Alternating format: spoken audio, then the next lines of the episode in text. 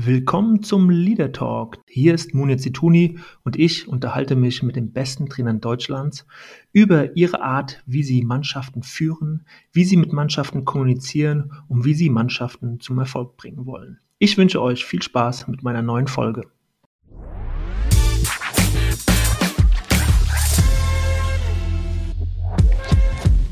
Ja, und ich freue mich auf eine neue Ausgabe vom Leader Talk heute mit einem wirklich besonderen Gast, Norbert Elgert, eine Legende im Trainergeschäft seit 25 Jahren, der Nachwuchschef beim FC Schalke 04. Und ich freue mich auf ein spannendes Gespräch über die Ausbildung von Spielern, aber auch über die Ausbildung von Trainern. Ich freue mich, dass Sie dabei sind. Hallo, Herr Elgert.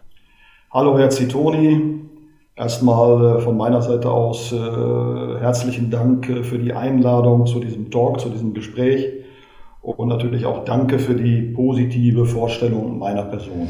Ja, äh, Herr Elgert, Sie äh, sind ähm, ein sehr bekannter Name im Jugendfußball, in der Ausbildung von jungen Spielern. Sie haben ein sehr, sehr interessantes Buch geschrieben, Gib alles nur nie auf, äh, was sehr, sehr interessant ist für alle, die sich mit dem Fußball, mit der Ausbildung von jungen Fußballern auch beschäftigen.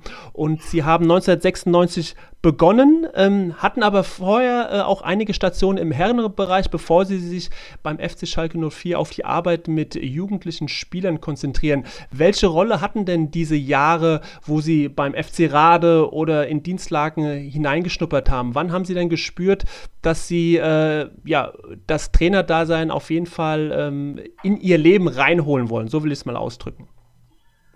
Ja, eigentlich schon, schon viel früher. Ich war äh, bei meinem Heimatverein Westfalia Westerkappeln. Äh, Sie müssen wissen, dass ich äh, gebürtiger Gelsenkirchener bin und durch den Beruf meines Vaters dann ab dem neunten Lebensjahr in Westerkappeln bei Osnabrück gelebt habe, da auch angefangen bin, Fußball zu spielen. Aber ab 16. Lebensjahr parallel zum eigenen Spiel dann da schon die E- und D-Jugend trainiert und gecoacht habe. Also so gab es schon sehr früh eine Affinität zum Coaching, zum Trainer-Dasein. Ja, später dann die Station, die Sie gerade schon genannt haben ja, auf jeder Station konnte ich natürlich unglaublich viel mitnehmen, lernen von, von, von, von meinen mhm. Spielern, auch von den Menschen, mit denen ich zu tun hatte.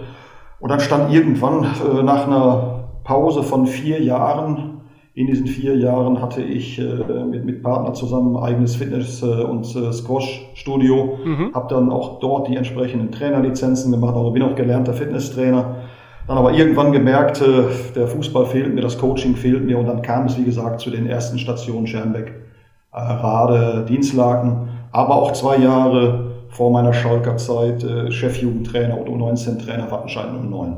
Und dann hatte Rudi Assauer die glorreiche Idee, Sie in den Verein zu holen und dort sind Sie immer noch. Äh, es ist ja eine Art Berufung, Jahr für Jahr mit jugendlichen Spielern äh, zu arbeiten, sie zu begleiten, auch ihren Werdegang dann später zu beobachten. Was, äh, was braucht es denn äh, in Ihren Augen, um so eine lange Zeit mit solcher Intensität und in so einem Einsatz ähm, die Jugendlichen be zu betreuen? Was äh, macht es wirklich für Sie aus, diese Arbeit als Trainer?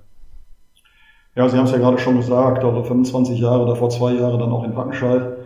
Also der Satz stammt ja nicht von mir, aber er trifft, glaube ich, so richtig den Nagel mhm. auf den Kopf, dass der Mensch äh, nur etwas wird durch die Aufgabe, die er zu der Sein macht. Und irgendwann habe ich dann für mich erkannt, äh, dass es mir unglaublich viel Freude macht, äh, junge Fußballer, junge Menschen zu coachen. Ja, und ihnen dabei zu helfen, ihre Ziele, Wünsche und äh, Träume zu verwirklichen. Fußball auch so ein bisschen als Schule des Lebens, also mhm. weit über den Fußball hinaus. Aber zurück zu der Frage, glaube ich, dass es ganz, ganz wichtig ist, äh, um Spiele zu gewinnen. Darum geht es ja unter anderem auch im Hochleistungssport. Allerdings. Zunächst, mhm. Ja, zu, zunächst mal das Beziehungsspiel zu gewinnen. Und dazu braucht es ja viel, viel ja, Zuneigung, Liebe, Respekt und Wertschätzung für die äh, einem Anvertrauten. Äh, vor allen Dingen äh, ganz, ganz wichtig Empathie, Einfühlungsvermögen, sich äh, in seine Anvertrauten, in seine Spieler hineinversetzen können, sich in sie hineinfühlen, um sie besser zu verstehen Mhm. Äh, so wie die alten Indianer ja früher mal gesagt haben, was das ein wunderbares äh, Bild. Äh, ja, du musst erstmal in den Schuhen eines anderen Menschen gelaufen sein, so mehrere Tage, um ihn besser zu begreifen, zu verstehen. Aber dann auch ja, Begeisterung, Motivation für Menschen, für unsere Spezies. Ja, das ist, ist nicht immer so mhm. einfach bei, bei, bei dem Blödsinn, den wir hier teilweise auf dem Planeten verzapfen. Aber ich glaube, insgesamt ist der Mensch gut.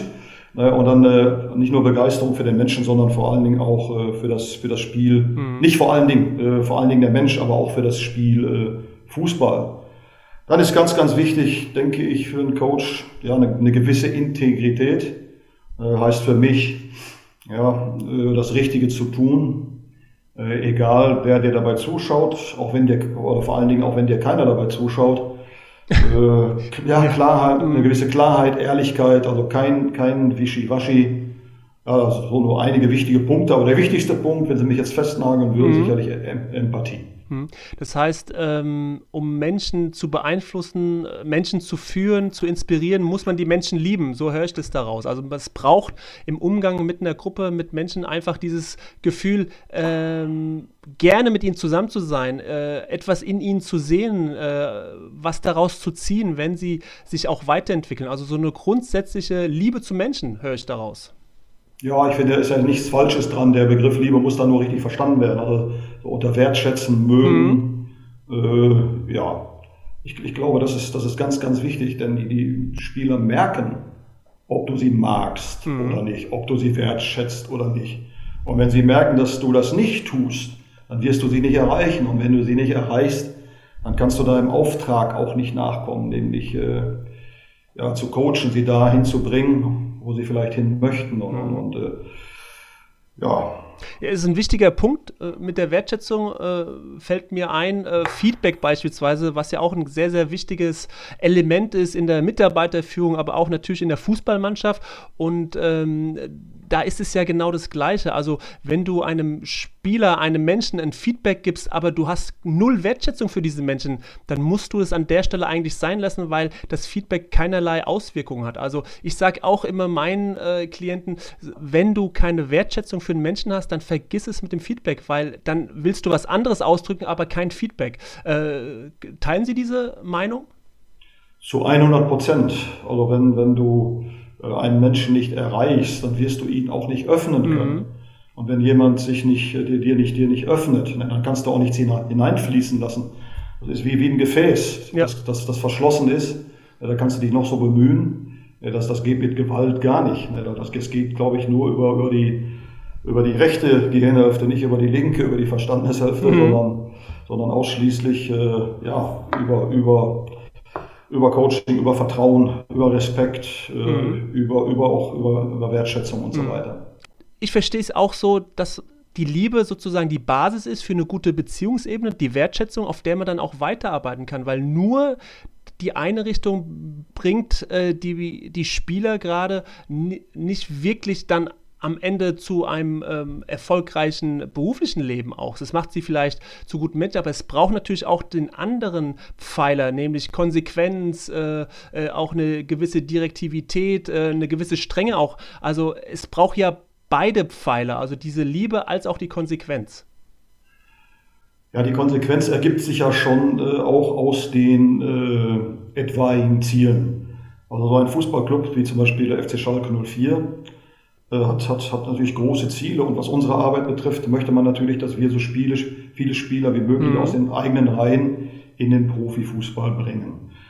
Dann hat das Team natürlich auch entsprechende Ziele und der Einzelne hat meistens, meistens das Ziel, Profifußballer zu werden. Und aus, aus diesen drei Zielen ergibt sich dann natürlich auch entsprechend konsequentes Handeln, mhm. was, den, was den Jungs natürlich auch äh, vermittelt werden muss.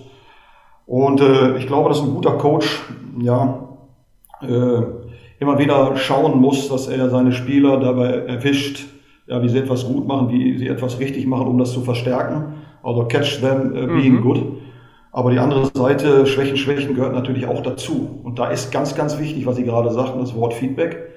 Äh, Feedback ja, bedeutet ja eigentlich nur Rückkoppelung, äh, Feedback zur Leistungsverbesserung. Und darüber sprechen wir natürlich auch äh, vor der Saison zwischendurch immer wieder in, in, Mannschaftsgruppen und Einzelgesprächen, dass alles, was wir tun, bei allen Fehlern, Schwächen, die wir natürlich auch äh, als Trainer selber haben, aber äh, einem Ziel dient, ihnen mhm. dabei, zu, dabei zu helfen, dorthin zu kommen, wo sie hinwollen. Mhm. Und dazu gehört eben Feedback dann eben auch in beide Richtungen.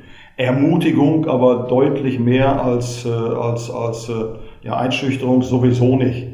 Naja, aber es gehört sicherlich auch Klarheit in, in der anderen Richtung dazu, mhm. wenn, wenn, wenn, wenn Dinge eben korrigiert werden müssen und, und ja, wenn das, wenn es, Schwächen gibt, die den Spieler, die, die vielleicht Karriere äh, verhindern sein könnten. Also es ist schon unsere Pflicht, äh, beides anzusprechen. Mhm. Und jetzt haben Sie natürlich äh, eine große Erfahrung äh, gesammelt. Wie sieht es denn aus mit der Fähigkeit der Generation, Feedback anzunehmen? War die Haltung früher eine andere? Eine bessere?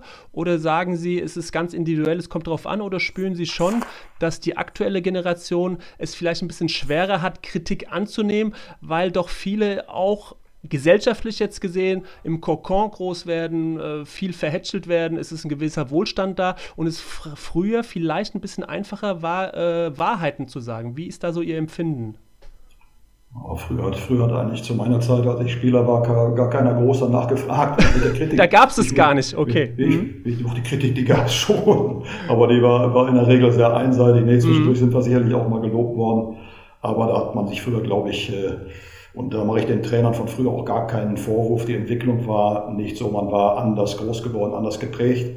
Aber es ist heute eben tatsächlich so, dass wir schon, schon äh, ja, in Deutschland äh, im Normalfall, das betrifft ja leider, leider nicht alle Menschen, aber es den meisten Menschen, was hier unsere Jungs betrifft, auch schon äh, sehr, sehr gut geht.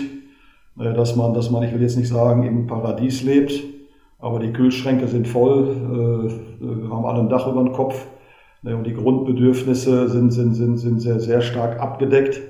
Und äh, es ist schon so, dass äh, die Kritikfähigkeit nachgelassen hat. Mhm. Aber wenn man, wenn man es entsprechend verpackt, und es geht ja darum, dass es rüberkommt, äh, wenn man das entsprechend verpackt, zum Beispiel äh, in dem, mit der, mit der Sandwich, äh, ich will jetzt bei Menschen nicht von Taktik sprechen, aber wenn man, wenn man, wenn man, wenn man jemand äh, ja, einen Tipp geben will, wenn man jemand ein Feedback äh, geben will, was vielleicht auch mal etwas schärfer ist, was sein muss, äh, wo, wo er eben ja. sich in einem Bereich bewegt, wo er nicht so gut ist, wo er sich unbedingt verbessern muss, habe ich die Erfahrung gemacht, wenn man dann ein Lob vorausschickt, ein begründetes Lob natürlich, da darf kein Honig sein, sondern mhm. Mensch zum Beispiel, da, da, das hast du unglaublich gut gemacht, mhm. da bist du klasse. Äh, obwohl in dem Bereich, du da, da musst du unbedingt noch zulegen, um wirklich deine Ziele zu erreichen, sind die Spieler nach wie vor offen dafür. Aber der Alltag ist natürlich nicht so. Es ist natürlich manchmal im Training, da kannst du nicht nur streicheln, es ist auch mhm wir leben in einer, in einer Welt, die nicht ganz einfach ist. Und da müssen die Spieler auch darauf vorbereitet werden. Und Profifußball ist schon auch ein äh, hartes Geschäft, da geht es zur Sache. Und darauf, auch darauf müssen sie vorbereitet sein. Also im Training zwischendurch, äh, dann haben wir auch nicht Zeit, komm mal eben durch, ich möchte mal eben Feedback geben. Da knallt es dann eben auch mal richtig situativ. Aber das hat dann eben auch was wieder, ja, Feedback und situatives Führen überlappen sich da auch schon wieder ein bisschen. Mhm, mh. Und äh, das geht ja alles auch in den Bereich äh, Mentalität. Es ist ja gerade auch ein großes Thema in, in Deutschland, der Nachwuchs, äh, die Mentalität. Es fehlen Mentalitätsspieler. Ähm, jetzt haben Sie mehrere Generationen an, an tollen Spielern begleitet. Wie fördern Sie denn äh, so etwas wie Mentalität? Ähm, wie kann man sowas äh, steigern oder wie kann man sowas äh, beim Spieler ähm, fördern? Äh, Gibt es da ein Rezept für? Ja, Rezepte gibt es, glaube ich, in, in, in, im Führen von Menschen äh, gibt, gibt es nicht, aber es gibt sicherlich äh, Erfahrungen, die man gemacht hat. Ja. Und ich, ich bin keiner, der da irgendwie äh, trotz der vielen Jahre die Weisheit äh, mit Löffeln gefressen hat. Oder ich weiß da eher, dass ich nichts weiß und den einen oder anderen Ansatz, habe ich definitiv. Äh, schon allein der Begriff Mentalität ist ja nicht ganz einfach, ne, den zu übersetzen. Also, da gehören ja viele Begriffe dazu. Einstellung, Leidenschaft, mhm. äh, Gier, Hunger äh, nach Erfolg, Siegeswille, Durchsetzungsvermögen, Kampfgeist, Eigenmotivation. Äh, ich glaube, der Begriff, der englische Begriff, englisch-amerikanische Begriff Grit, der gibt es, glaube ich, am ehesten her. Das heißt, dass, dass man einfach den nötigen Biss hat. Mhm. Und um den nötigen Biss zu haben, entweder hast du ihn schon, äh, vermittelt bekommen, bist du schon entsprechend geprägt worden über dein Elternhaus, Kindergärtner, Lehrer, äh, Freunde, Verwandte, Großeltern. Aber man kann da natürlich auch, wenn es nicht so ausgeprägt ist, entsprechend zulegen. Und dazu brauchst du vor allen Dingen, dass, äh, dass, dass du mit der Zeit einfach ja, Einstellung ent entwickelst. Ne? Das, ich, ich, Talent ist wichtig. Wem sage ich das? Talent ist, das ist wichtig, mhm. aber stell, stell dich nur in die Tür zum, zum Profifußball oder erste Eigenschaften, die Einstellung, Anstrengungsbereitschaft, äh, hinfallen, wieder aufstehen, Ausdauer über einen langen Zeitraum. Zeitraum bringen dich dahin durch und das, das, das, dazu musst du eben entsprechende Erfahrung sammeln. Also die Jungs müssen auch äh, verstehen, dass, dass, sie, dass sie nicht nur ein Talent brauchen für die Sportart, sondern vor, vor allen Dingen auch ein Talent brauchen, Hindernisse und Schwierigkeiten zu überwinden. Und äh, da ist es wichtig, dass wir es ihnen nicht zu leicht machen. Ja. Viele Spieler, viele Spieler, die zu früh gehypt werden, und wo man schon mit 13, 14, 15 sagt, das ist der kommende Messi und, und lobt sie eigentlich nur für ihr fußballerisches Talent. Da machen wir, glaube ich, in der Erziehung insgesamt einen Riesenfehler. Mhm. Also ich halte ich halte es schon für wichtig, dass man sagt, Mensch, gefällt mir, wie du Fußball spielst, toll. Aber viel wichtiger ist, dass man sie für, für Anstrengungsbereitschaft, äh, durchhalten, Gas geben, oh, Entschuldigung, Gas geben, der Begriff weg. Man muss heute so vorsichtig sein, streichen Sie bitte. Aber sich anstrengen, ähm, so die, die, also die Mentalität zu entwickeln, da sind wir wieder bei Mentalität, äh, jeden Tag alles rauszuhauen, so nach dem Motto, äh, sei jeden Tag der Beste, der du sein kannst, um in Zukunft der Beste zu werden, der du werden kannst. So. Mhm. Äh, heute, heute besser als gestern, morgen besser als heute, übermorgen besser als morgen und so weiter. Hört sich alles sehr einfach an, ist es nicht, weil jeder Mensch natürlich auch wieder einzigartig ist, aber sie müssen lernen, sich zu behaupten, sich durchzusetzen Sie müssen äh, Widerstände überwinden und so weiter. Der gehört ja auch eine Konfliktbereitschaft vom Trainer dazu, weil diese Leitplanken, äh, wie Sie es eben auch sagen, äh, die müssen ja da so gesetzt werden, dass der Spieler ja dann tatsächlich auch Dinge dazulernt und man ihm es nicht so einfach macht. Das heißt, man muss dann auch bereit sein, vielleicht einen gehypten Top-Talent dann mal äh, auch Maßnahmen zu ergreifen, die er, das Umfeld von ihm nicht so toll findet und äh, dadurch dann vielleicht einen Lerneffekt zu erzielen. Also äh, meinen Sie das mit, mit Erfahrung sammeln, dass dann aber auch äh, von, von einem Trainer wie Ihnen dann natürlich auch eine, eine, eine Aktion kommt, wo Sie dann auch, auch eine Reaktion erwarten. Ja, wenn der, wenn der Spieler in seiner Jugend äh, nicht mal gelernt hat, die Zugspitze zu besteigen oder den Mont Blanc, wie sollte dann hinterher auf den Mount Everest kommen? Das ist der Profibereich nun mhm. mal. Mhm. Und diese Widerstände, die ergeben sich automatisch. Und wenn wir ihnen da alles aus dem Weg räumen, dann werden sie den Anforderungen hinterher im Profifußball nicht standhalten. Sie werden dort wegbrechen. Also ich habe vor kurzem mit einem Trainerkollegen gesprochen, Namen werde ich da natürlich nicht nennen, mhm. äh, auch aus dem U19-Bereich, äh, der sagte mir, die und die Spieler darf ich nicht auswechseln. Direktive. Dann natürlich sagen, das, damit, damit, verhindern, damit hilfst du diesem Spieler nicht. Mhm. Du, du verhinderst ihn, denn, denn wenn er den Spieler auswechselt, oder wenn ich mal einen Spieler ausgewechselt habe, die Geschichten haben wir gestern das großartige Spiel wieder gesehen von Leo Sané. Mhm. Äh, das sind ja alles so, wie ich ihn damals mal ausgewechselt habe in einem A-Jugend-Bundesligaspiel, wo er schon zum Profikader gehörte. Da ging es ja nicht darum, ihm irgendwie aufzuzeigen, wer hier das Sagen hat, wer der Boss ist, sondern es war ja einfach eine unschätzbare Lernerfahrung für ihn, was er heute auch so sieht, damals auch nicht so gesehen mhm. hat, was er heute auch so sieht. Und äh, wenn du Trainern dann sagst, den darfst du nicht unternehmen, dann kann der spielen, wie er will. Und das ist der vollkommen falsche Ansatz. Mhm. Ja, gerade, gerade von, den, von, von den Hochbegabten oder die auch schon mal bei den Profis trainieren, äh, kann man ja minimal äh, die gleichen 100% äh, Einsatz erwarten wie von den anderen auch.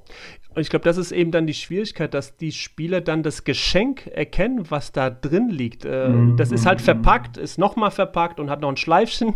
Das Schleifchen sieht gar nicht so schön aus, aber am Ende ist es ja ein Geschenk eigentlich, äh, das nur äh, richtig aufgemacht werden muss. Ja, wir sprechen aber darüber. Ich glaube, dass mhm. Äh, Kommunikation äh, wichtiger ist denn je. Das war es früher, aber in der, in der, in der heutigen Welt mehr denn je.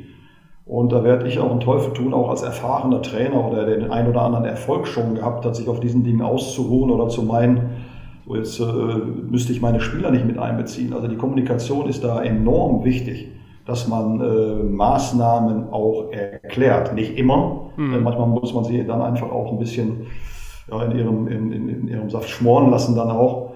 Äh, müssen das auch mal selber mit sich ausmachen, dann das Zeit haben, sich Gedanken zu machen. Aber in der Regel sprechen wir über solche Dinge. Zum Beispiel damals haben wir dann auch, habe ich zu Leroy auch gesagt, pass auf, du, das war jetzt äh, nicht, weil ich dich ärgern will oder weil ich dich nicht mag, ganz im Gegenteil. Mhm. Äh, aber äh, nimm was mit, wenn du hier auf den Platz gehst und trägst hier äh, unser Trikot und äh, spielst für eine Mannschaft, äh, für Schalke 04 oder egal für welchen Verein, dann erwarte ich nicht mehr oder weniger von dir als 100 Prozent. Du darfst Fehler machen, du kannst auch schwächere Spiele haben, aber du darfst nichts zurückhalten, was deiner Mannschaft, was deinem Club helfen könnte. Und ähm, jetzt arbeiten Sie auf Schalke. Schalke steht äh, ja für eine Stadt, äh, steht für eine Kultur, äh, für eine Vision. Das spielt sicherlich auch eine Rolle und hat auch immer eine Rolle gespielt, weil, weil Sie sind, glaube ich, selbst auch äh, ausgelernter Schornsteinfeger. Äh, sie, sie glaube ich, ähm, kennen äh, alle Seiten des Lebens und auch die Schalke-Fans äh, äh, erwarten das so ein bisschen. Das heißt, es geht ja auch ein bisschen um Wertevermittlung und, ein Spieler, der es, glaube ich, in Schalke schaffen will, der muss das auch äh, verinnerlichen. Das geben, versuchen Sie mitzugeben, ähm, aber ähm, ist die Wertevermittlung heute wichtiger denn je? weil es vorher, früher allein dadurch, dass äh, ja auch das ähm, lokale ähm, Umfeld, äh, man hat meistens Spieler aus der Region gehabt, heute ist es alles nationaler, internationaler, muss es heute noch mehr um Wertevermittlung gehen als früher, um die richtigen Spieler für den Verein nach oben zu ziehen? Ja, zunächst einmal muss ich, muss ich aufklären, dass äh, wird oft falsch rübergebracht, aber das, das liegt aber nicht an Ihnen, Herr Zito, Sie haben das einfach übernommen bin ich nicht gelernter Schornsteinfeger. Ach, schade. Okay. ah, mein Vater war Bezirks Schornsteinfegermeister und ich ja. habe dann äh, nach der mittleren Reife bei ihm eine Lehre angefangen, wo ich auch schon richtig ran durfte, musste, wo mir, nicht, mir nichts geschenkt wurde, äh, aber wo ich vor allen Dingen aber auch Zeit hatte für mein Fußballtraining. Also das hat er mir dann schon genehmigt äh, und habe dann aber nach einem Jahr abgebrochen, weil der Berufsschullehrer äh, das war damals die Berufsschule in Dülmen, mich nicht mehr zweimal in der Woche zum Training fahren lassen wollte. Das war Blockunterricht mit Übernachtung. Oh. Ja, ich habe auch meine Fehler gemacht. Also ich habe dann einfach die Lehre abgebrochen, war natürlich zu Hause ein Riesentheater und keiner war begeistert. Aber kurz, kurz danach kam dann das erste Angebot von Schalke 04 äh, mit 18 damals unter Max Merkel als Trainer. Also, dass dann aus mir trotzdem noch ein bisschen was geworden ist. Also, ähm, vielen Dank an der Stelle, Herr Elgert, für die Aufklärung. Ähm, äh, Sie sind kein ausgelernter Schornsteinfeger. Uh, vielen Dank äh, dafür an der Stelle und äh, das nur äh, als Korrektur dann auch für Wikipedia demnächst. Ja, ich bin da jetzt nicht stolz darauf, eine Lehre abgebrochen zu haben, ganz im Gegenteil. Aber ich stehe einfach dazu und sage, sag, sag, wie es wirklich war. Ähm, ja, Werte. Also ich glaube, dass wir, egal wer führt, in einem Unternehmen, äh, Lehrer in der Schule, äh, egal ob im Beruf ausgebildet wird, Fußball ist ja auch ein Lehrberuf, oder Trainer, Coaches, äh, alle Führungskräfte, dass äh, jetzt mal auf den Fußball bezogen dann, äh, wir Trainer und Coaches gerade in dieser nicht ganz einfachen, hektischen Hochgeschwindigkeitszeit mhm. mehr denn je auch Vermittler von gesunden, traditionellen Werten sein müssen und nicht nur Vermittler von Technik, Taktik, mhm. Kondition, mentaler Stärke und Teamgeist. Weil ich glaube, dass äh, gesunde Werte dem Einzelnen Halt und Orientierung geben.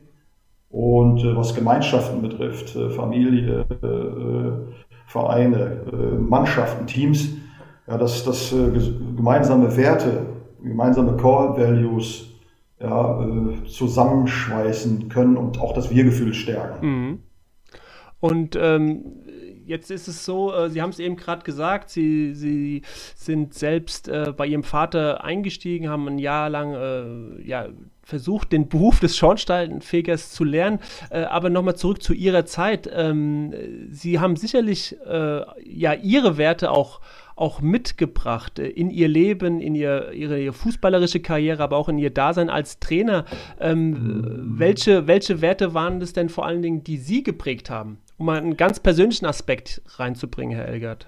Naja, ich bin definitiv in, äh, mein, in meiner Kindheit nicht im Luxus äh, groß geworden, aber wir hatten immer genügend zu essen und zu trinken. Wir hatten immer ein Dach über dem Kopf. Aber ich habe noch so Dinge erfahren, wie eben vier Kinder auf einem Zimmer. Mhm. Oder nachdem der Vater äh, gebadet hat, durften die Kinder dann in die Zinkbadewanne nacheinander. Oder die Toilette äh, in einem größeren Haus äh, war für mehrere Familien draußen auf dem Gang. Also ich habe schon bestimmte Dinge hat man dann natürlich mitbekommen, die man auch nicht vergisst, die ich heute auch immer noch schätze. Bin froh, dass ich all diese Erfahrungen gemacht habe. Die haben mich schon sehr geprägt und geben mir vielleicht noch etwas eher die Chance, äh, ja, meinen, meinen Spielern ja, gesunde Werte mitzuvermitteln, wofür natürlich in erster Instanz und in erster Linie äh, natürlich die Eltern zuständig waren und sind. Mhm. Und, und inwiefern hilft sowas? Also so eine, so eine Demut, so eine, so eine Bodenständigkeit, wofür hat es Ihnen geholfen? Wobei? Ja, weil, ja, wenn, wenn du dir dann im Leben mal was erarbeitet hast mhm. und bis vermeintlich, also Erfolg definiert ja jeder Mensch anders. Jeder hat eine eigene Definition, aber du bist vermeintlich erfolgreich, dann hält dich das schon, schon, schon sehr bodenständig, äh, dann hält dich das schon ein bisschen zurück ne, und, und, und lässt, dich, äh, lässt dich niemals, niemals aufgeben, aber auch niemals abheben. Äh, weil du weißt, dass es auch die andere Seite gibt. Also, es ging uns nicht schlecht, aber es war schon, schon mhm. alles, alles andere als einfach und hilft mir schon auch so ein bisschen dabei, den Jungs heute ja, auch angehenden Profifußballspielern, wobei prozentual schaffen es ja äh, trotzdem die wenigsten, wenn sie auf dem Weg sind, wenn sie den Vertrag unterschrieben haben oder kurz davor stehen, zu sagen, äh, schätzt, schätzt das Ganze bitte richtig ein. Äh, da meine ich dann eben den Wert Demut, sei, sei selbstbewusst, sei mhm. durchaus stolz auf das bisher Erreichte. Aber bitte, du kannst, du kannst nach den Sternen greifen, aber bitte bleib äh, mit beiden Füßen fest verwurzelt. Äh, auf, auf, auf den Boden. Äh, mit Demut meine ich dann nicht fehlenden Mut, sondern eigentlich die vollständige Abwesenheit von Arroganz, sodass, mhm.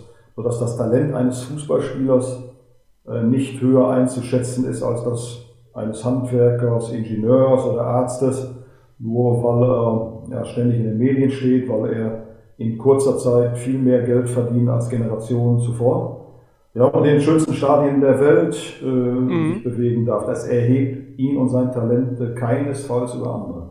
Äh, ist das äh, in, in, in, mit das größte Problem von talentierten Fußballern, dass sie dazu neigen, viel zu früh zu glauben, sie haben Dinge erreicht? Ja, ist ja ganz klar. Wenn du, wenn du jeden hörst, du bist, du, du, bist, du bist der Größte, ist ja wichtig, dass, dass, dass sie hören, dass man sie mag, dass man sie auch gut findet, dass sie Potenzial haben, dass sie es schaffen können.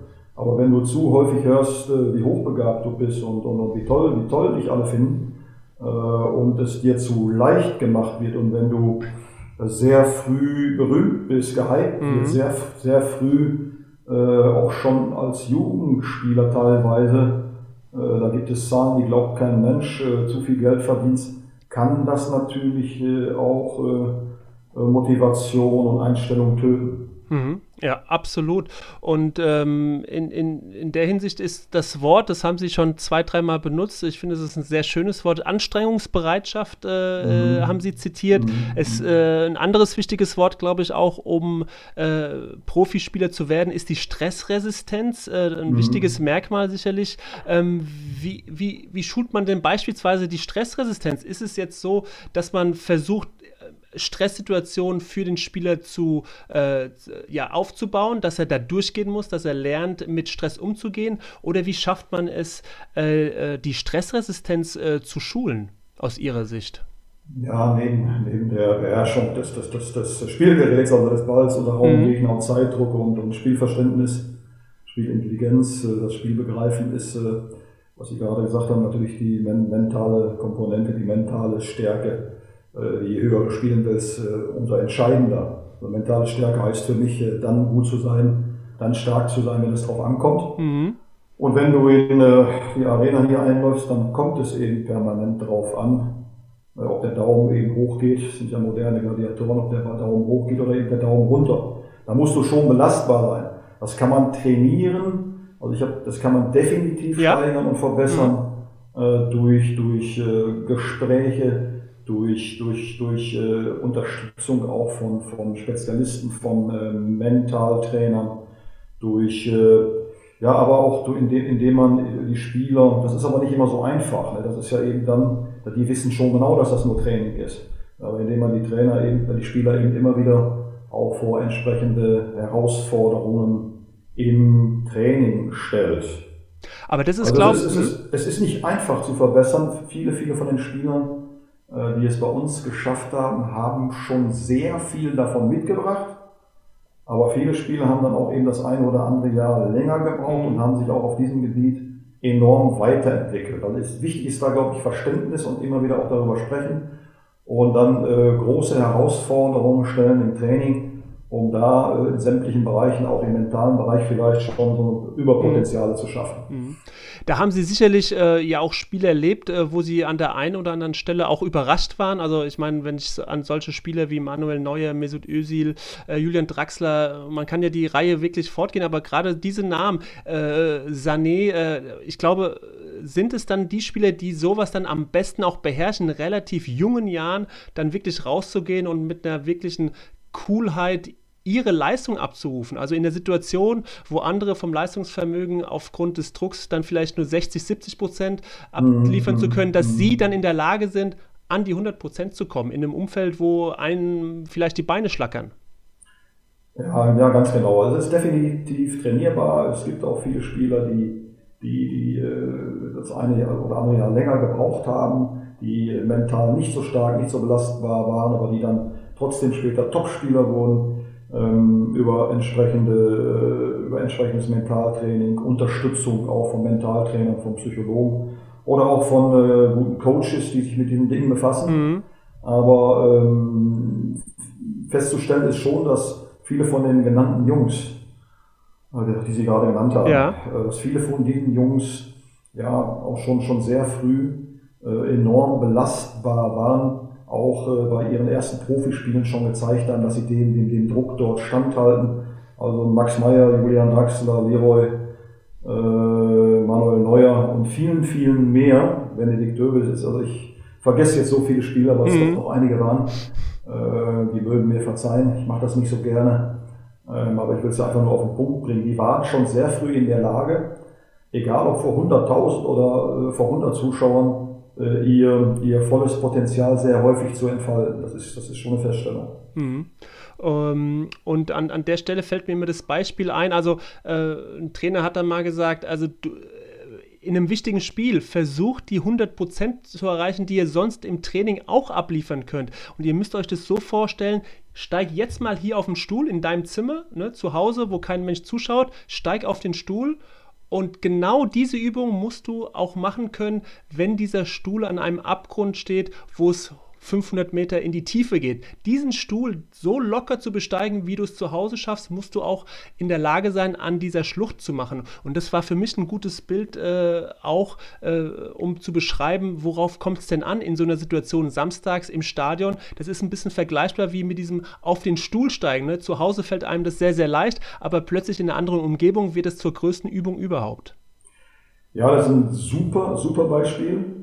Äh, wir versuchen den Jungs natürlich dann auch immer wieder, wieder, wieder Hinweise zu geben, Beispiele zu geben, äh, Geschichten zu erzählen. Aber ich glaube, ein ganz, ganz wichtiger Hinweis ist immer wieder, dass äh, sie, ja, dass das, e, egal wo sie spielen, sie sind ja angefangen Fußball zu spielen, weil dieses Spiel unglaublich viel Spaß macht. Mhm. Weil es ganz viel Spaß und Freude macht. Und diesen Spaß darf man sich nie nehmen lassen. Auch leichter gesagt als getan, aber auch das kann man trainieren, kann man üben kann man sich darauf programmieren, dass der Spaß und die Freude immer größer bleiben als der individuell empfundene Druck. Und es ist, glaube ich, ganz wichtig, äh, dass man sich nicht zu sehr auf das Resultat fokussiert oder darauf fokussiert, äh, fehlerfrei zu mhm. spielen, mhm. keine, keine, keine, keine Fehler zu machen. Das, das geht genau, so wie Beachtung bringt Verstärkung. Mhm. Wer, wer, Angst vor Fehlern hat, das, das ist eigentlich der größte Fehler, den du machen kannst, die Angst vor Fehlern. Aber dass das machen eben viele, dass der Fokus einfach, einfach darauf geht, äh, ja, Spaß zu haben, aber das ist eben auch nicht immer nur Spaß, es ist doch ein Beruf, und sich darauf zu konzentrieren und zu fokussieren, jede, also voll im Hier und Jetzt zu sein, konzentriert zu sein, zentriert zu sein, eine Aktion, mhm. eine Situation nach der anderen zu lösen, also die vielen Little Jobs für die Mannschaft einfach richtig, richtig gut zu machen. Denn wenn du zu sehr in dir bist, wenn du, also Fußball ist kein Spiel zum Nachdenken.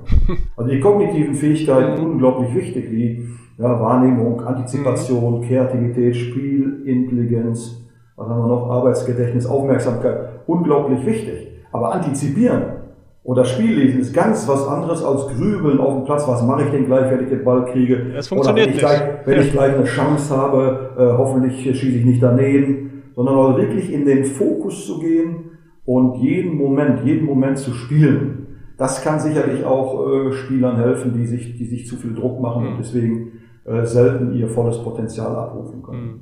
Absolut richtig, äh, Herr Elgert. Und an dieser Stelle möchte ich gerne äh, entweder, entweder oder Rubrik mit Ihnen kurz durchspielen. Äh, fünf äh, Fragen an Sie, äh, können eins von beiden, beides oder auch keins nennen, äh, bisschen persönlicher auch. Ähm, eine Rubrik, die es seit drei, vier Sendungen äh, gibt und die sich einer gewissen Beliebtheit erfreut. Ich glaube, es wird Ihnen auch Spaß machen. Ich, ich fange mal an, Herr Elgert. Parkstadion oder Schalke Arena? Ja, beides. Parkstadion habe ich selbst äh, gespielt und mein erstes Bundesligaspiel auch gespielt. Und Arena ist natürlich schon, schon äh, ja, ein sehr besonderes, äh, tolles, modernes Stadion. Aber Park, ich würde sagen beides. Beides, okay. Straftraining oder Aussprache? Eher, eher Aussprache. Äh, Straftraining äh, habe ich noch nie gemacht, würde ich aber nie so nennen. Aber äh, es hat sicherlich auch bei mir Situationen gegeben, wo die Spieler dann, wenn sie im Spiel äh, zu wenig äh, gelaufen sind, das dann mal in einem, äh, in einem Lerntraining nachgeholt haben. ich wollte gerade fragen, Herr Elgert, wie Sie es denn nennen. Lerntraining ist, ist eine perfekte Beschreibung. Sehr schön. Ja, Straf, Straftraining mag ich nicht so. Also ich bin, bin kein Trainer, der bestraft. Aber es ist eben, ja, ist vielleicht ein anderer Ausdruck. Aber, ja, aber schön, schön. Aber über, überzeugen ist mir viel, viel wichtiger als, äh, ja. finde ich viel besser als solche Maßnahmen. Aber es ist sicherlich bei mir vorgekommen und kann, kann auch wieder vorkommen. Die 2006er Meistermannschaft A-Jugend oder die 2012er Meistermannschaft A-Jugend? Beide gleich. Die sind, sind für mich alle, egal, alle Mannschaften sind für mich gleich und mir gleich ans Herz gewachsen. Und der erste Titel in irgendeiner Form besonderer als der andere? Nein, auch nicht. 2002 DFB-Pokal sich mit der Mannschaft dann aus Wolfgang Ündü, Charles Taki, Christian Pander, Mike Hanke. Ja, schon sehr besonders, weil es mein erster, äh, mein, mein erster nationaler Titel mhm. war und der erste Titel einer Schalker U19 nach, nach glaube ich, nach 30 Jahren auch. Das war schon speziell aber natürlich ist er im Nachhinein nicht besonderer als die mhm. Titel, die danach gekommen sind. Okay. Äh, Kapitän bestimmen oder wählen lassen? Hm, kommt ganz auf die Gruppe an. Also Worauf kommt es denn da an für Sie? In der, in der Regel bestimme ich den Kapitän und auch den Mannschaftsrat, höre aber vorher schon gewaltig in die Mannschaft rein.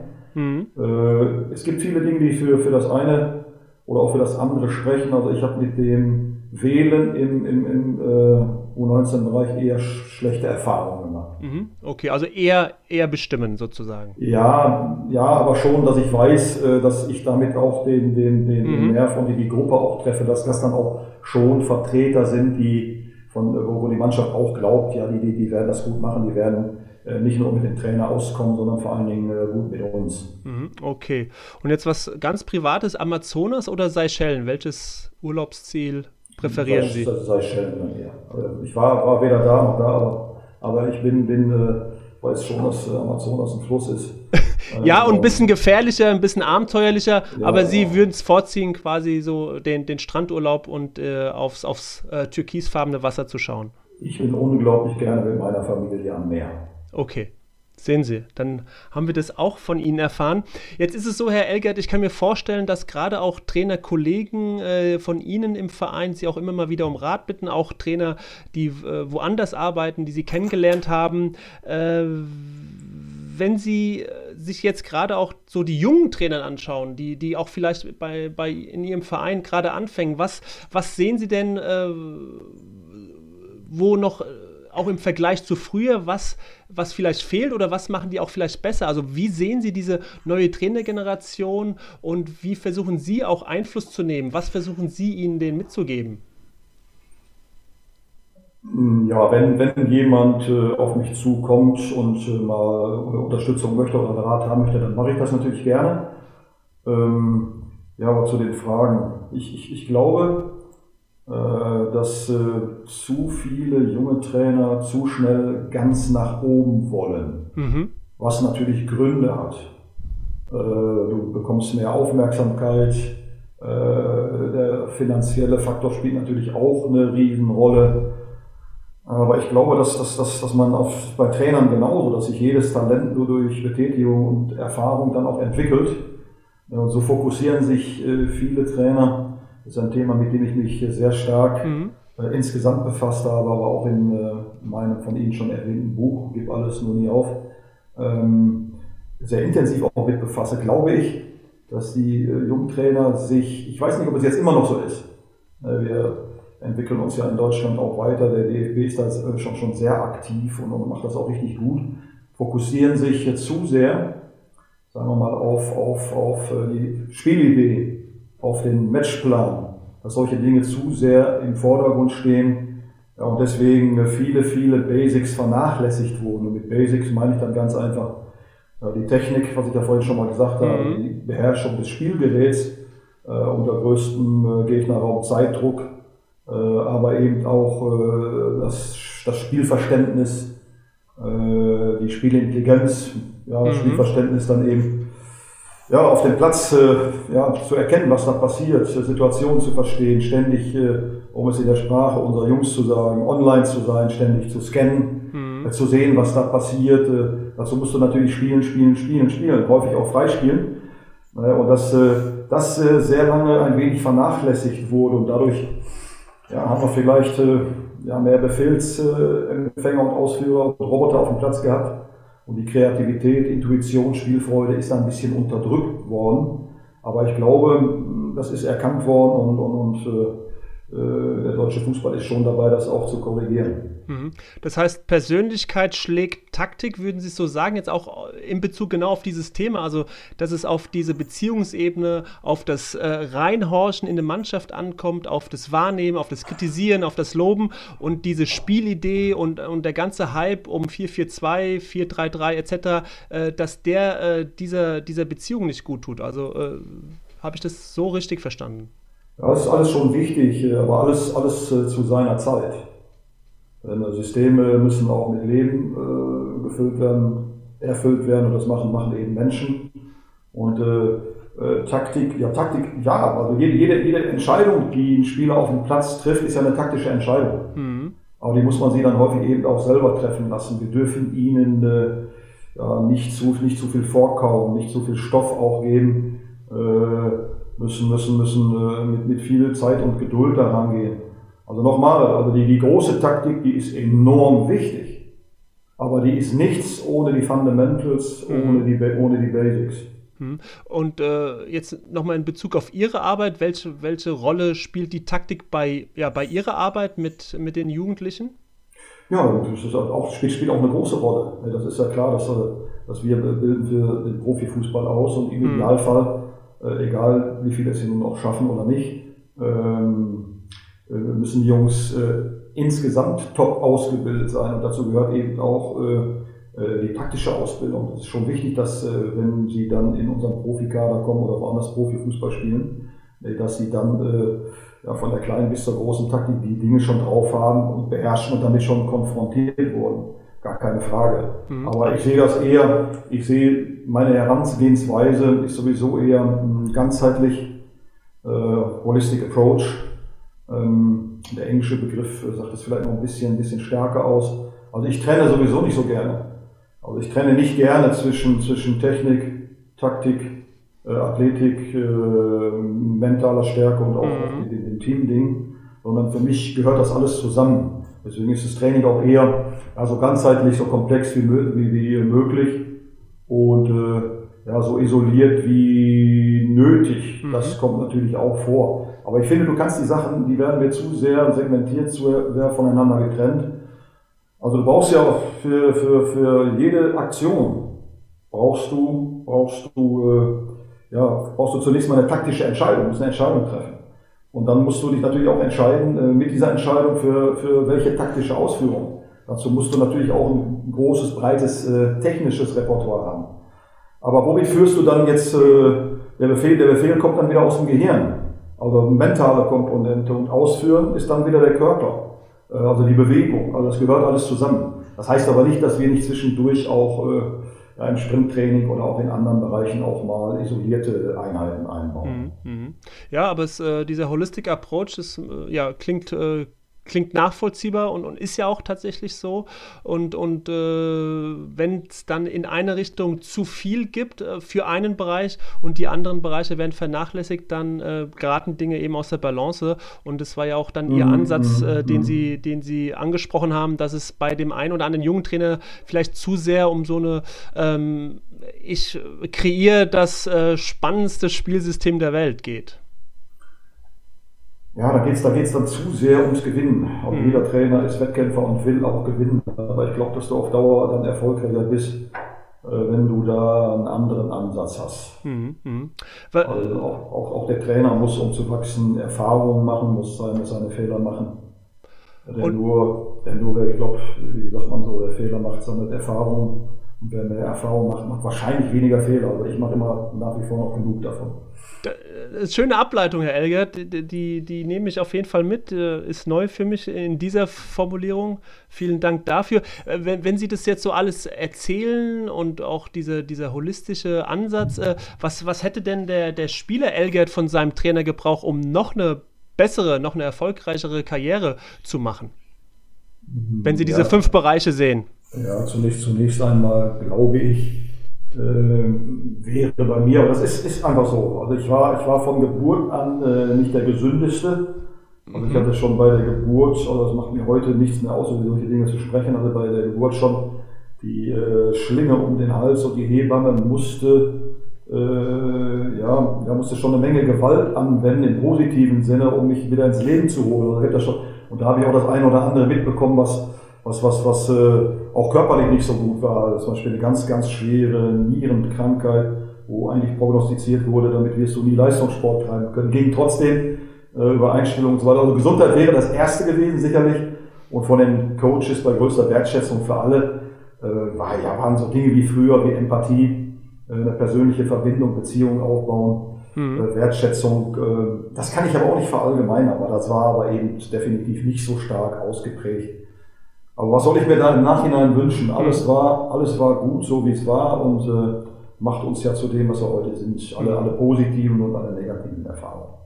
Und äh, als Sie das gerade erzählt haben, auch mit der Schlinge, äh, Dieter Müller, äh, mit dem ich äh, mhm. befreundet bin mhm. und dessen Autobiografie ich auch geschrieben habe, der hat im Übrigen genau das Gleiche erlebt äh, zu seiner Geburt oh. und hatte oh. später auch eine nasse Rippenfellentzündung und musste ja auch mit 25 um das Ende oder mit 22 um das Ende seiner Karriere fürchten. Also zwei Parallelen einfach, die mir jetzt eingefallen sind und sie sind ja quasi ähm, fast, ähm, fast gleich alt, glaube ich. das ähm, genau. Ich gar nicht. Das ja. ist also wirklich, wirklich spannend. Ja, also ich, ich schicke Ihnen das Buch zu, Herr Elgert, und äh, wenn Sie es noch nicht gelesen haben, ja, machen wir. Ähm, ja, und wir sind schon äh, relativ am Ende, Herr Elgert. Ein, ein, spannendes Gespräch geht langsam zu Ende. Ähm, ich wollte, bevor ich auf meine allerletzte Frage komme, Sie nochmal äh, zum Thema Hierarchien in Fußballmannschaften fragen. Die sind ja deutlich flacher geworden und jetzt ist so flache, flache Hierarchie, da versteht jeder was anderes drunter. Und das äh, wollte ich Sie nochmal fragen, weil Sie natürlich auch seit sehr, sehr langem im Trainergeschäft sind. Wie beobachten Sie das und wie setzen Sie sowas um, wenn es heißt, naja, flache Hierarchien, das ist sozusagen ähm, im Moment das, wie eine Mannschaft auch geführt werden muss. Wie stehen Sie grundsätzlich zu diesem Thema und zu, diesem, zu der Entwicklung auch von Hierarchien äh, gegenüber?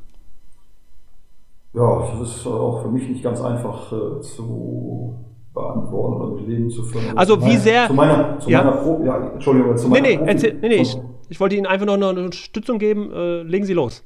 Zu meiner Profizeit nannte man das ja früher und den Begriff, den fand ich richtig schlimm, Hackordnung. ja, äh, gut, dass Sie das mal an der Stelle sagen. Ja. nee, Hackordnung, da halte ich gar nichts davon. Aber äh, flache Hierarchien und äh, Hierarchien überhaupt äh, halte ich durchaus für sinnvoll, weil wir haben es ja mit äh, Einmaligkeiten zu tun, mit Individuen zu tun. Und da ist natürlich wichtig, dass unsere Spieler wissen, dass jeder, jeder mit seinen Stärken und Besonderheiten äh, genauso wertgeschätzt wird wie, wie der andere. Aber es gibt natürlich auch äh, unsere Aufgabe als, als gerade in der Ausbildung oder wenn du ausbildest im Allgemeinen, heißt so ein bisschen wie the Teaching Young Leaders also, also wirklich mhm. äh, ja, junge, junge, junge Führer, junge Lieder auch, äh, Lieder ist besser, junge Lieder auch äh, äh, heranzuführen und auszubilden. Und da ist eben, da, da hat jeder eben auch äh, einen anderen Weg. Da ist der eine schon so weit entwickelt, der andere eher spät entwickelt, auch was Führen betrifft.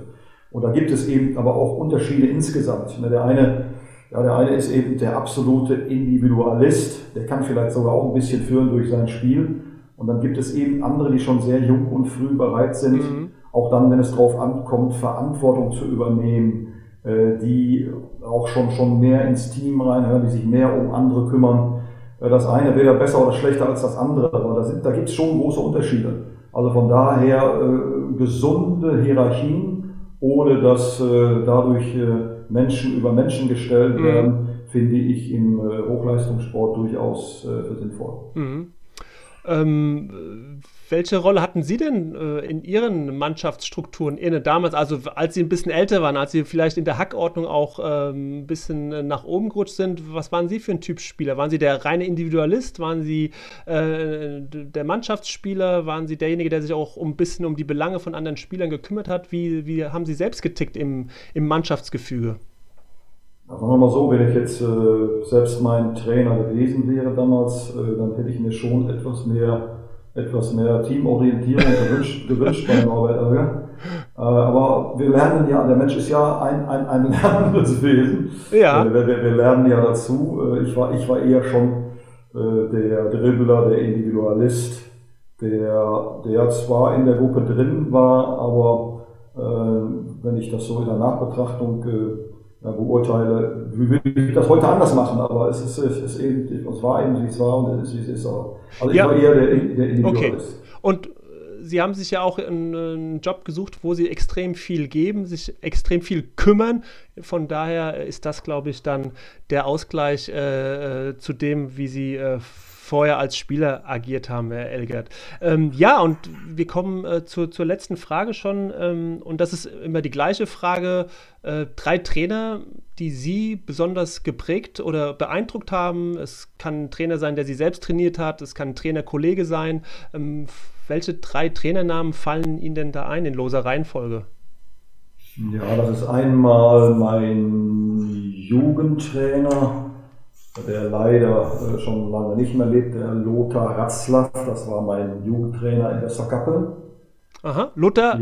Lothar, Lothar Ratzlaff. Lothar Ratzlaff? Mhm. Lothar Ratzlaff, ja, der ähm, mich dann in Westerkappeln noch als 17-Jähriger auch in der ersten Mannschaft noch, nee, nee nach, nach meiner Nieren-OP, nachdem ich dann mein Comeback in Westerkappeln nach meiner Schalk, ersten Schalker Zeit wieder gestartet okay. habe, in der ersten Mannschaft auch nochmal trainiert habe, der hatte unglaubliche Empathie. Äh, es war ja ein kleiner Ort, war, das haben wir dann in der ersten Mannschaft später, das war Verbandsliga, Oberliga, Format heute. Immerhin, der konnte, der konnte unglaublich gut Menschen führen, äh, auch äh, mit schwierigen Typen umgehen, so wie ich damals auch einer war. Aha. Von dem habe ich sehr viel mitgenommen im Nachhinein.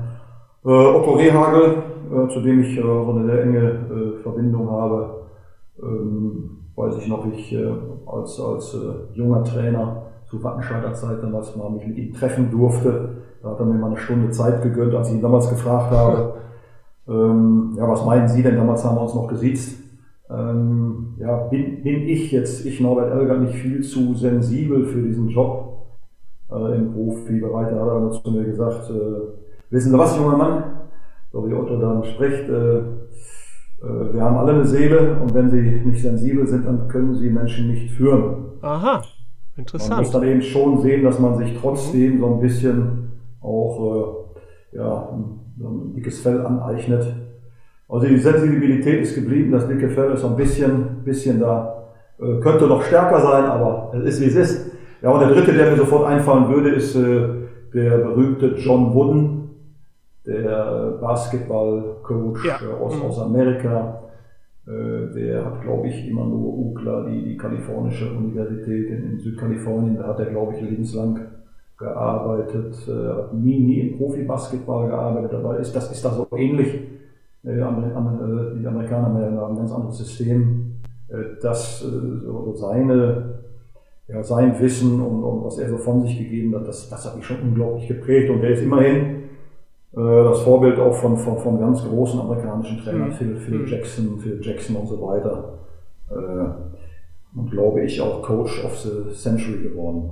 also von dem haben Sie äh, sich inspirieren lassen. Extrem, äh, ja. Mhm. ja. Und äh, mit Otto Rehagel, um das nochmal richtig zu verstehen, da hat sich einfach eine Freundschaft entsponnen, die bis heute andauert und wo ein regelmäßiger Austausch auch stattgefunden hat und immer noch stattfindet. Ja, wenn mal irgendwas ist, mhm. wir telefonieren sicherlich zwei, dreimal im Jahr. Mhm. Ne, und, und, und äh, also wenn, wenn ich mal einen Rat brauche, dann ist Otto auch jederzeit da und bereit äh, dann, dann, äh, Und hatten Sie ihn selbst mal als Trainer, Herr Elgert? Oder? Nein, das habe ich nicht, aber ich, ich weiß, ich war ja damals meine, meine Zeit als äh, Assistenztrainer vom Frank Neubart, damals in unserer Profimannschaft, das war ja auch eine wichtige Lernerfahrung mhm. für mich. Das war so eine, eine ja, äh, Schwangerschaft, neun Monate genau hat es gedauert. Und äh, da hat Frank damals von ihm schon sehr, sehr viel erzählt, äh, wie Otto in der Lage war, äh, Menschen zu führen und, und wie er sie vor dem Spiel ja, eigentlich einen, einen unglaublich ressourcevollen Zustand gebracht hat, die ganze Mannschaft. Ja, durch Taktik, aber auch dadurch, dass er dann sehr lustig sein konnte, Geschichten erzählt hat, wo die vor dem Spiel dann auf, auf dem Boden lagen, aber dann mit einer unglaublichen Stimmung und, und, und mit einem unglaublichen Geist auf den Platz gekommen sind. Also der Otto hatte das schon und er hat es immer noch drauf. Mhm, absolut, äh, eine große Trainerpersönlichkeit und vielleicht irgendwann schaffe ich es auch nochmal mit äh, Herrn Rehagel über so spannende Themen zu reden, wie wir es heute getan haben, Herr Elgert. Ähm, ich möchte mich wirklich äh, recht herzlich bedanken für, für diese knappe Stunde jetzt mit Ihnen. Trotz aller technischen Schwierigkeiten hat es wunderbar geklappt jetzt. Vielen, vielen Dank für Ihre Zeit, für Ihre Gedanken, für das Einlassen und äh, ich finde auch, was vor allen Dingen rüberkam, Ihre grundsätzliche Haltung zum Leben, zum Menschen, die ist äh, beeindruckend und äh, hoffe ich äh, inspiriert. Neben all den anderen wichtigen Aspekten der Trainingsführung, Trainingsgestaltung und Erfolge im Fußball ist das, glaube ich, ein Moment, der ganz, ganz wichtig ist und auch hervorzuheben ist. Vielen Dank. Herr Toni, vielen, vielen Dank noch einmal äh, überhaupt äh, für die Einladung und für, für die Chance, äh, mit Ihnen so lange über doch so wichtige Themen sprechen zu dürfen. Das hat auch mir ganz, ganz viel Spaß und Freude gemacht.